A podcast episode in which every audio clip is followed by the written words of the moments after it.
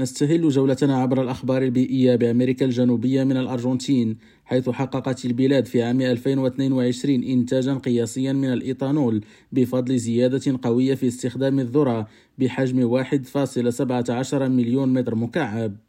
ويمثل حجم الإنتاج هذا زيادة بنسبة 16% في عام واحد وفقا للبيانات التي كشفت عنها غرفة الزراعة في روساريو والتي تشير إلى أن القانون يحدد حصة الإيثانول في استهلاك الوقود الوطني بنسبة 12%.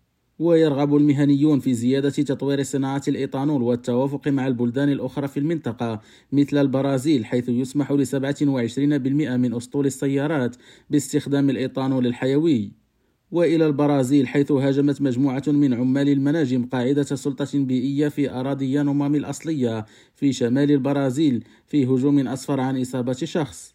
وأوضح المعهد البرازيلي للبيئه إيباما في بيان له أنها إحدى قواعده الواقعة بالقرب من نهر أوراريوكا تعرضت لهجوم من قبل مجموعة من عمال المناجم غير الشرعيين الذين كانوا يبحرون في زوارق ويحاولون على ما يبدو مغادرة الأماكن. وردت السلطات على إطلاق النار مما أدى إلى إصابة عامل مناجم في حين فر باقي المجموعة.